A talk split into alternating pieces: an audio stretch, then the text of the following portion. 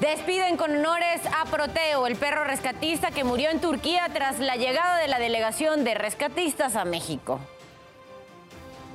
Detienen a exfuncionaria de la alcaldía Benito Juárez vinculada con permisos irregulares para un inmueble en la colonia Santa Cruz Atoyac. La ministra Yasmín Esquivel promovió un amparo para frenar la resolución del comité universitario que investigará el presunto plagio de su tesis. Estalla la huelga de empleados de Aeromar y la Profeco llama a los clientes afectados a sumarse a una acción colectiva para lograr una indemnización. Ante la muerte de fauna, habitantes de Ohio reclaman a las autoridades seguridad sanitaria tras la quema de químicos del tren que se descarriló. No se pierda más adelante la buena noticia del día. Le mostraremos la historia de superación y éxito de una joven invidente que gracias al deporte ha logrado superar miedos, ser más independiente e inspirar a quienes conocen su historia. ¿Y qué pasó durante la madrugada de este viernes? Nos los cuentas tú, Isidro Corro. Adelante, muy buenos días. ¿Qué tal amigos? ¿Cómo están? Muy buenos días. Por fin viernes. ¿Qué ocurrió durante esa hora nocturna? Enseguida les ofrezco un resumen en materia policíaca. Vámonos a la zona norte de la capital del país. Tuvimos un choque y volcadura de un vehículo. Esto sobre el eje 5 norte y San Pablo Jalpa. En la Cruz Santa Bárbara, en la alcaldía de Azcapotzalco, una persona resultó lesionada. El exceso de velocidad provocó este accidente. Al punto llegaron los bomberos y diferentes servicios de emergencia. En más información, tuvimos una persecución muy al estilo de series policíacas, persecución que comenzó muy cerca del Eje 3 Oriente, en la zona del viaducto. La policía recibió el reporte de un vehículo de lujo en el cual viajaban personas armadas. Se inició una persecución, la cual culminó luego de una hora, exactamente en la zona del Cerro de la Estrella. Eh, intervino también otro vehículo en esta persecución, también de lujo. De hecho, los detenidos fueron asegurados en la esquina de la calle Once Lebrija, en la zona Cerro de la Estrella. Esos detenidos fueron puestos a disposición de la gente del Ministerio Público, donde se les va a determinar su situación jurídica. Amigos, al reporte que tenemos esta mañana. Gracias Isidro por la información. Feliz fin de semana para ti. La invitación como cada madrugada es a que visite, que navegue el portal de ADN 40, www.adn40.mx. Encontrará aquí información de todo tipo, economía, política, el mundo, entretenimiento, deporte, información útil para que la consulte en el momento que lo desee. Si aún no ha salido de casa este viernes, pues aquí le tenemos las recomendaciones viales. Por ahora se registra buen avance en ambos sentidos entre eje 1 Poniente y Calzada de los Misterios. También se registra buen avance en Francisco del Paso y Troncoso, en ambos sentidos, entre el distribuidor vial Eberto Castillo y Viaducto Río de la Piedad. Son algunas de las recomendaciones viales y el tiempo, el pronóstico del tiempo que nos depara el día de hoy. Se mueve el Frente Frío número 33 hacia las costas de Veracruz, por lo tanto tiene que tomarlo en cuenta porque además de alto oleaje puede haber algún tipo de caída de chubasco, sobre todo acá en el Golfo de México también estará afectando la entrada de humedad que siempre está presente en esta zona de nuestro territorio. Hay un evento de norte también que afecta un poquito aquí la zona de Tamaulipas, bajas temperaturas por una parte en las zonas serranas, alto oleaje en la zona costera. Y este corriente en chorro subtropical con la interacción de la vaguada polar y el chorro polar, pues estarán generando bajas temperaturas entre menos 10 y menos 15 grados, sobre todo en la zona serrana de todo el noreste de nuestro país son las recomendaciones para el clima el día de hoy. En ADN 40 evolucionamos y queremos estar más cerca de todos ustedes, por eso la invitación, como todos los días, es a reportar a través de nuestras plataformas, de nuestras redes sociales, utilizando el hashtag Ciudadano en tiempo real. Ahí nos puede dejar denuncias, reportes, situación que le inquiete, solicitud de ayuda. Y de hecho en redes sociales denunciaron a estos autos que están estacionados en una banqueta de Avenida Universidad afuera del número 613 por la glorieta de Rivera.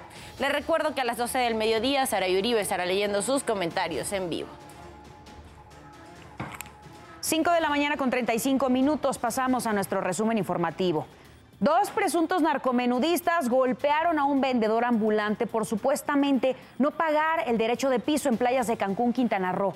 El momento fue captado por cámaras de videovigilancia instaladas por el sector hotelero.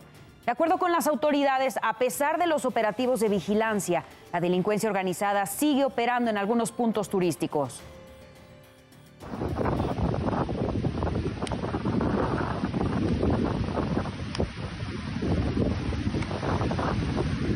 Hasta el 3 de marzo permanecerá cerrada el área de atención ciudadana de verificación vehicular para la recepción de trámites presenciales en la Ciudad de México.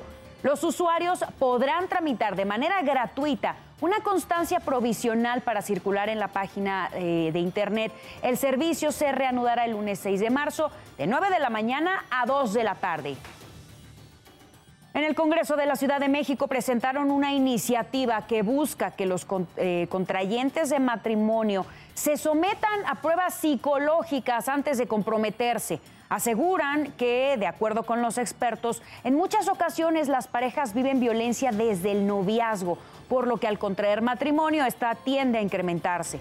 Se prevé que la iniciativa sea discutida en breve y de no ser aprobada, no solo se apliquen los test, también se brinde apoyo psicológico no condiciona el matrimonio, pero sí te dice hay un, foco rojo y tenemos que atenderlo. Si hay un noviazgo violento, si hay un noviazgo agresivo, eh, con, eh, eh, como te repito, con vicios de consentimiento, el matrimonio no lo va a arreglar, al contrario, lo va a agravar. Al menos 10 personas murieron tras una serie de avalanchas en distintas partes de Taquisistán. Las toneladas de nieve cayeron sobre casas, carreteras que se ubican en una región que limita con China y Afganistán.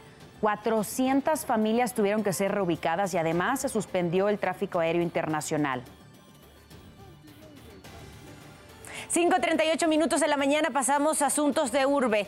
Padres de familia denuncian por lo menos 10 casos de supuesto abuso contra menores en un colegio de la alcaldía Gustavo Amadero. Tras una denuncia de violencia y abuso sexual contra los pequeños del plantel preescolar Ana Pavlova, ubicado en calle Norte 1J, Colonia Ampliación Panamericana, de la alcaldía Gustavo Amadero, padres de familia se manifestaron. Puse mi denuncia porque mi hijo me estuvo presentando muchos rasgos donde, donde se veía que él no estaba bien en la escuela.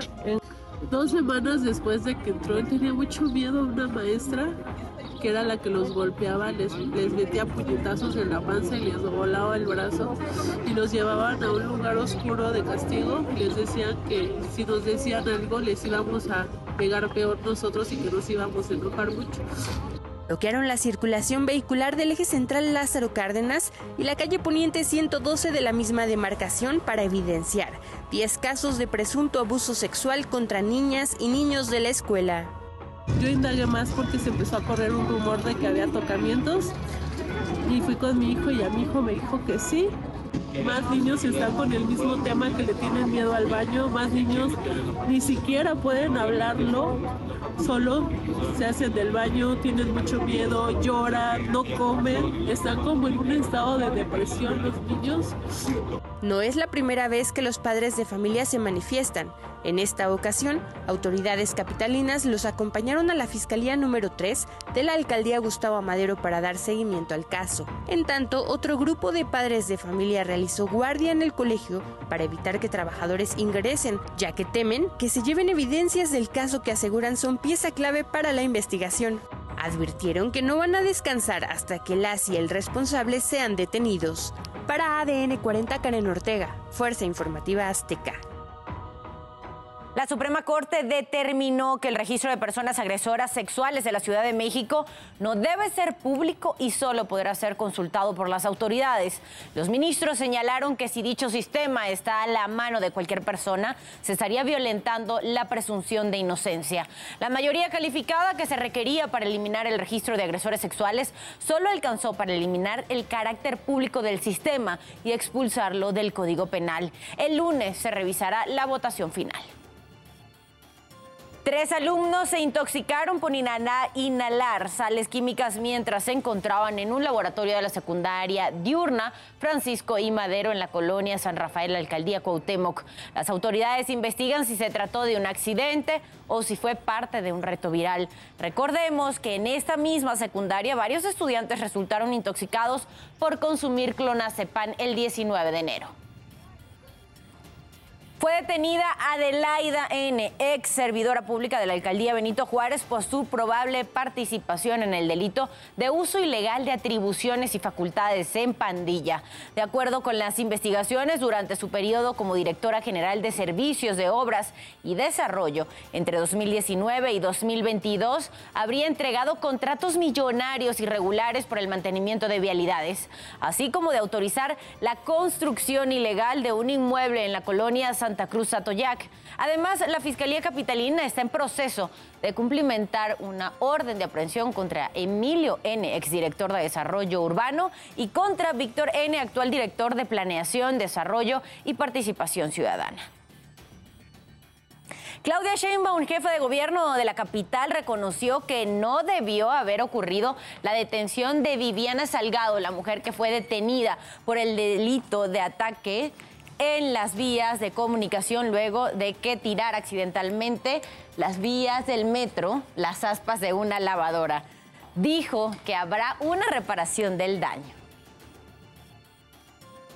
Ese es un caso que no debería de haber ocurrido, lo hemos dicho y además va a haber una reparación del daño. Si hay una detención arbitraria, de inmediato eh, nosotros apoyamos a la víctima para que eh, se repare el daño. 5 de la mañana con 42 minutos, pasando a temas internacionales. Siria y Turquía suman más de 41 mil muertos por el terremoto de la semana pasada. Autoridades de Turquía estiman que unas 50 mil construcciones han sufrido graves daños por los terremotos del 6 de febrero. Por ello, hasta el momento 54 personas han sido detenidas al estar relacionadas en las construcciones irregulares. Aunque se encuentran a cientos de kilómetros de su país natal, los turcos que viven en nuestro país sienten el mismo dolor por los afectados, pero sobre todo por sus familiares que se encuentran todavía en Turquía y que vieron cómo en segundos se derrumbaba su patrimonio. Gozde es una joven turca que radica aquí en México y aunque por el momento no puede ayudar directamente a sus compatriotas, lleva ropa, artículos de higiene personal y todo lo que se pueda a los centros de acopio. Mi hermano y mamá eh, estuvo como allá, muy cerca para que como sacar sus medicinas de nuestra casa. Pero el segundo terremoto eh, se fue en este tiempo y todo se colapsó en el frente de ellos. Estaba muy, pues prácticamente muy mal, llorando, este, y pues tal vez es algo que creo que a todos nos impactaría, ¿no? Una noticia así, más si estás lejos de tus seres queridos, de tus familiares. Por otra parte, el presidente de Estados Unidos, Joe Biden, actualizó la información sobre los globos que sobrevolaron su territorio. Aseguró que no busca una nueva guerra fría con China, pero adelantó que hablará con el presidente Xi Jinping sobre los artefactos, aunque no dio la fecha. Reiteró que derribará cualquier objeto volador que suponga una amenaza para la seguridad de su país. Sin embargo, reconoció que desconocen el origen de los artefactos y que no podrían asegurar que estén relacionados con el programa de globos espía de China o que sean vehículos de vigilancia de otro país, pero consideró que probablemente sean globos vinculados a empresas privadas, instituciones recreativas o incluso de investigación. También Joe Biden se sometió a una revisión médica de rutina. El mandatario estuvo en el hospital de Bedside, Maryland, durante cerca de tres horas antes de partir en helicóptero hacia la Casa Blanca. Biden se sometió a un examen médico estándar por última vez en noviembre de 2021. El doctor Kevin O'Connor quien lo atiende desde el año 2009, firmó un memorando de seis páginas donde señalaba que el mandatario está saludable, vigoroso y lo consideraba apto para ejecutar con éxito los deberes de la presidencia. Los resultados de esta valoración se darán a conocer en los siguientes días. Esto lo informó la Casa Blanca. Usted ya está bien informado y con todos los datos que necesita saber antes de salir de casa. Manténgase conectado en todas nuestras plataformas. ADN 40, siempre conmigo.